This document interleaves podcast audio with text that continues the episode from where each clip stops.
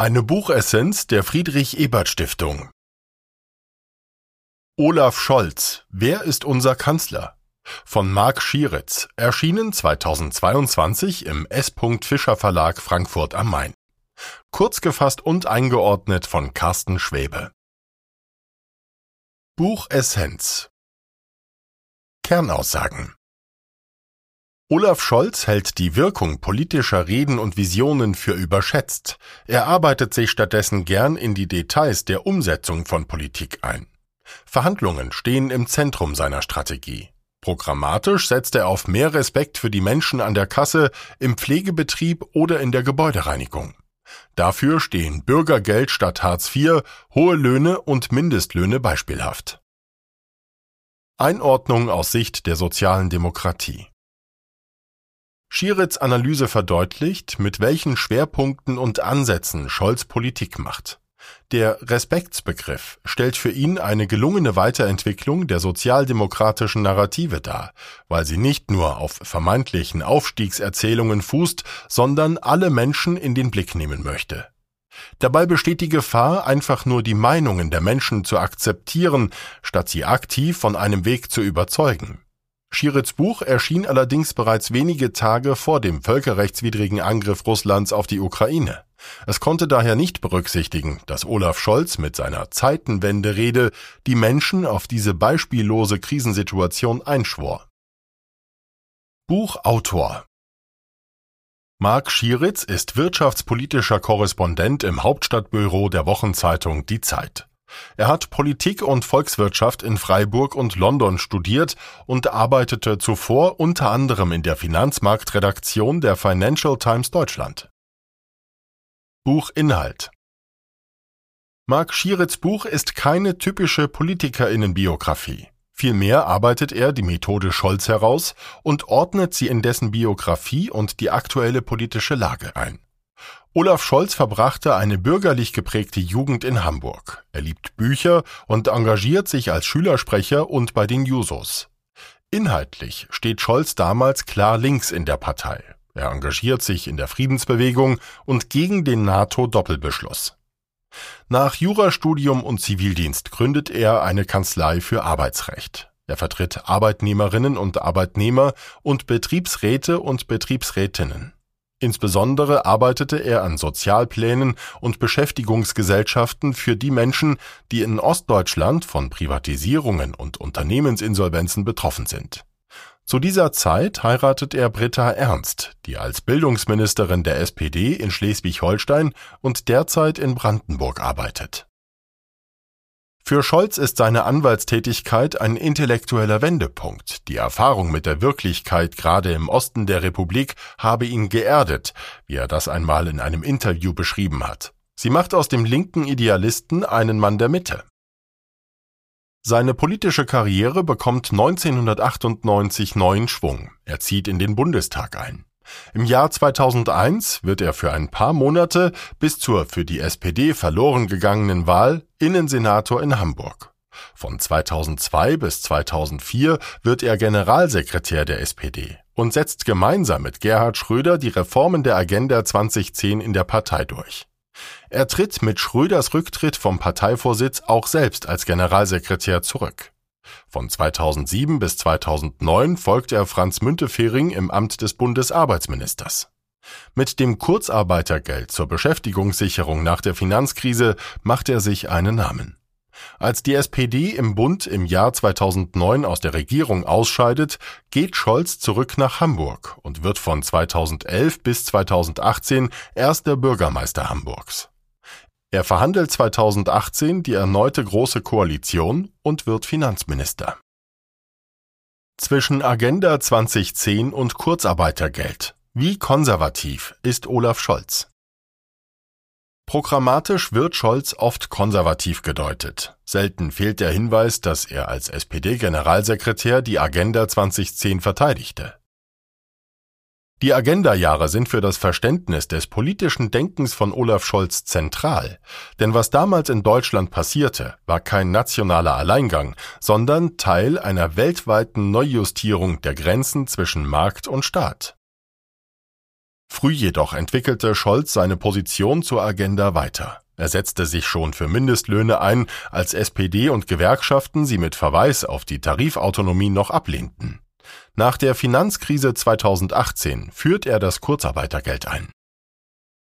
Respekt als neuer Emanzipationsbegriff. Scholz setzte im Wahlkampf 2021 auf den Begriff des Respekts. Mit Verweis auf den Philosophen Michael Sandel richtet er die Sozialdemokratie nicht mehr im Aufstiegsversprechen aus, sondern korrigiert dessen Schattenseite. Denn der Aufstiegsgedanke machte die SPD zu einer Partei der Leistung.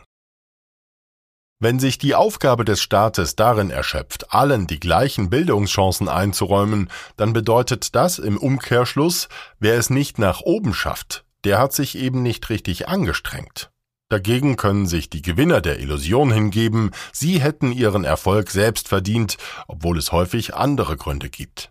Sandel macht das Leistungsprinzip dafür verantwortlich, dass die gesellschaftlichen Spannungen in vielen westlichen Demokratien zugenommen haben. Zumal das Aufstiegsversprechen mehr denn je nicht eingelöst wird.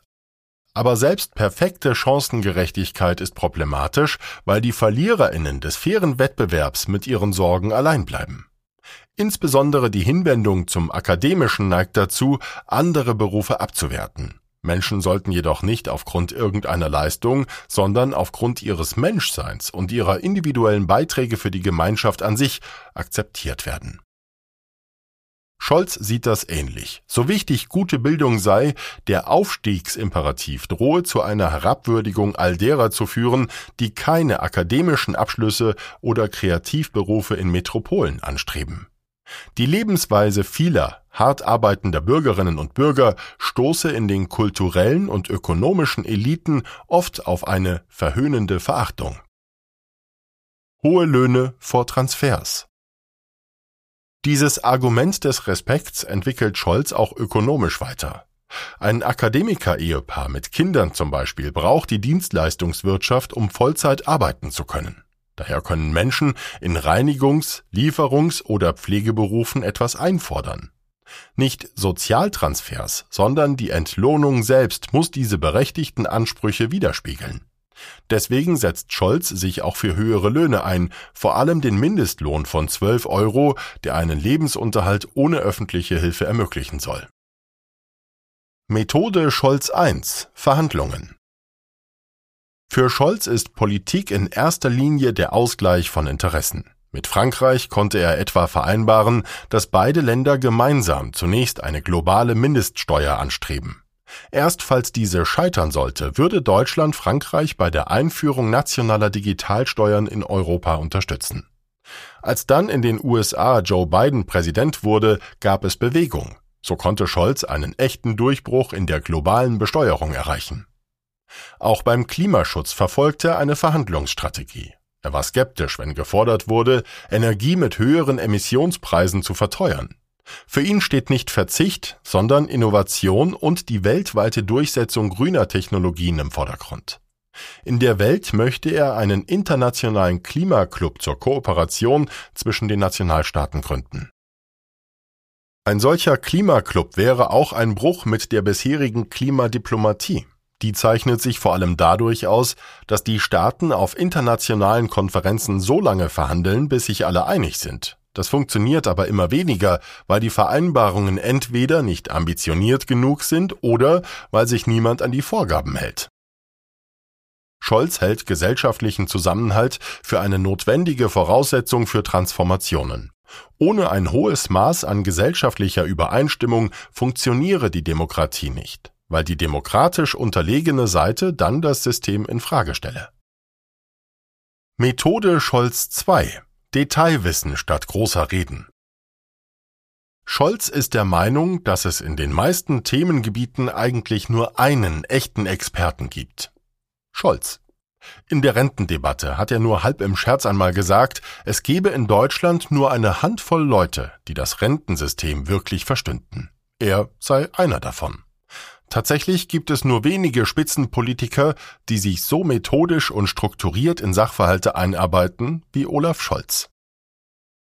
Scholz Interesse an den Detailfragen hängt auch damit zusammen, dass er glaubt, erst die Umsetzung sei entscheidend für den Erfolg einer politischen Maßnahme.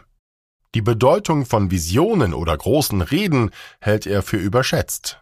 Das kann die Herausforderung mit sich bringen, neue Mehrheiten für zunächst unpopuläre Maßnahmen zu gewinnen, wenn die Ergebnisse des politischen Handelns noch ausstehen. Scholz Verständnis von Respekt und der Fokus auf den breit verhandelten Kompromiss bergen aus Sicht von Schieritz eine Gefahr, wenn es um grundsätzliche Richtungsentscheidungen geht, bei denen Menschen nicht nur mitgenommen, sondern auch überzeugt werden müssen. Die Demokratie wäre in dieser Sichtweise letztlich eine Schönwetterveranstaltung, die mit existenziellen Meinungsverschiedenheiten nicht richtig umgehen kann. Das wird aber zum Problem, wenn es um existenzielle Dinge geht und trotzdem gehandelt werden muss. Schieritz schlägt einen Theoriewechsel vor. Die Gesellschaft sollte nicht nur als Einheit gesehen werden, sondern auch als Ort sehr unterschiedlicher politischer Einstellungen. Demokratische Debatten können sie jedoch beeinflussen. Dementsprechend hat Politik das Recht, wenn nicht sogar die Pflicht, der Gesellschaft mit neuen Ideen entgegenzutreten, auch mit zunächst unpopulären, aber notwendigen politischen Positionen. Das gilt zum Beispiel für die Widerstände beim Ausbau erneuerbarer Energien oder notwendigen Verzicht zur Erreichung der ambitionierten Klimaziele. Helmut Kohl habe aus Sicht von Schieritz den Euro auch gegen Widerstände in Deutschland durchgesetzt. Heute findet der Euro eine breite Zustimmung. Es bleibt abzuwarten, wie Scholz sich verhalten wird, wenn seine Methode auf Situationen trifft, die ihm nicht Zeit und Mittel für konsensorientierte Verhandlungen zulassen. Buch Votum Schieritz Buch macht deutlich, wie wichtig der Fokus auf Respekt für Neuorientierung der SPD und Scholz war. Er zeigt die Hintergründe, die Stärken der Methode Scholz und sieht die Herausforderung, trotz Verhandlungsorientierung Mehrheiten zu überzeugen. Scholz setzt darauf, mit Ergebnissen zu überzeugen. Seine Kritik am Verhandlungsansatz von Scholz stammt noch aus der Zeit vor dem russischen Krieg in der Ukraine, weswegen Schieritz nicht die Zeitenwende-Rede oder andere richtungsweisende Maßnahmen wie den Doppelwumms von Olaf Scholz in seiner Analyse mit berücksichtigen konnte. Dass er aber durchaus auch dafür ist, mit Maßnahmen voranzugehen und Menschen davon überzeugen zu wollen, hat Olaf Scholz im ersten Jahr seiner Kanzlerschaft aufgezeigt, auch unter den schwierigen Verhandlungsbedingungen in der Ampelkoalition. Es bleibt abzuwarten, mit welchen politischen Ansätzen Olaf Scholz bei den künftigen Transformationsherausforderungen agieren wird, ob mit Verhandlungen im Konsens oder durch eigene Initiativen, von denen er die Menschen überzeugen möchte. you